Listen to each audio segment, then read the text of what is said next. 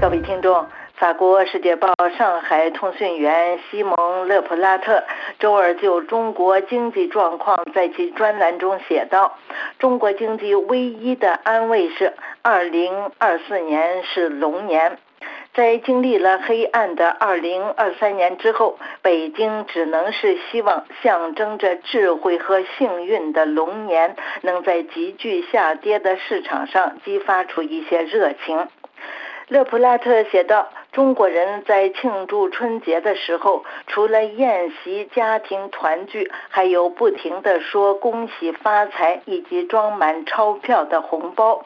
在世界上任何一个地方，金钱都是很重要的，但是在中国文化中，金钱更是占有特殊的地位。人们很容易谈到钱，人们自豪地展示钱，人们也经常赠送钱。”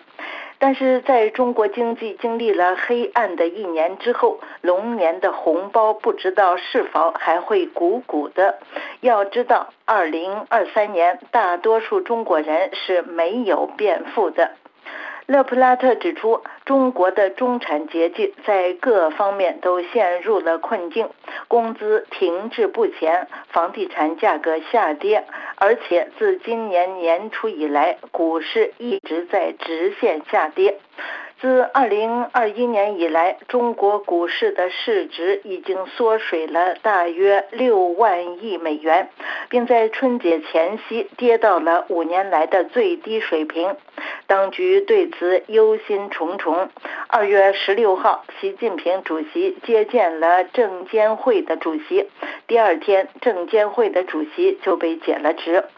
接下来的几天里，由于国家队的介入，也就是说，由于大型金融机构和国有企业动员起来购买股票，中国股市终于上涨了百分之六。勒普拉特表示，中国股市不被认为是衡量中国总体经济状况的一个比较好的晴雨表。比如说，二月初，上海股市回到了二零零六年年底时的水平，而在同一个时期内，中国的 GDP 增长了八倍。上一次中国股市崩盘是在二零一五年，是在很大的投机泡沫形成后崩盘的。而这一次中国股市的崩盘，似乎是人们普遍缺乏信心的表现。人们不仅对经济表现缺乏信心，而且还对当局是否有能力或者是有意愿让经济重回正轨缺乏信心。二零二三年虽然在放弃新冠清零政策后，真正的经济复苏并没有出现，但是当局处理的办法和以往出现危机时不同。这一次，北京没有启动大规模的经济重振计划。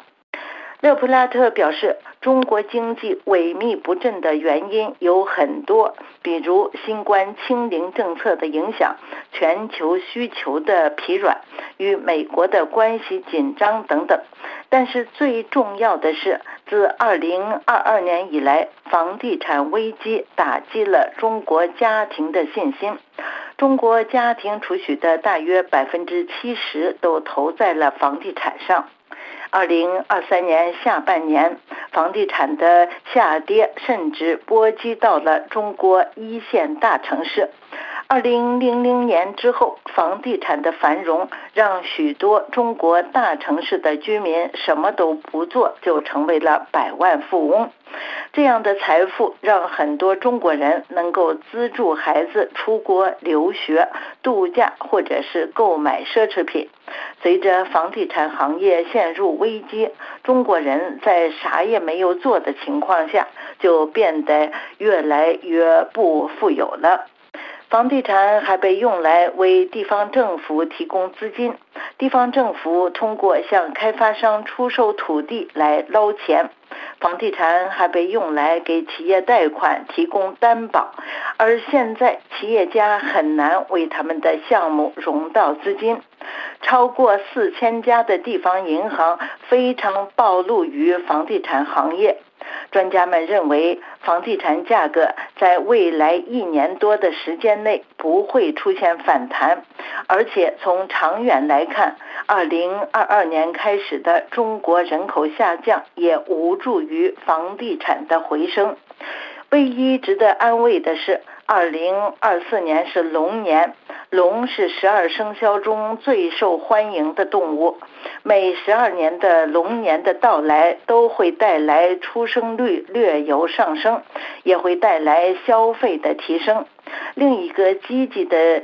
迹象是。此次春节期间的出行人次和新冠大流行之前的2019年相比，增加了百分之一点一，创下了新纪录。或许龙年真的是好兆头的一年。各位听众，以上是法国《世界报》摘要节目，本次节目由阿曼婷编播，感谢收听。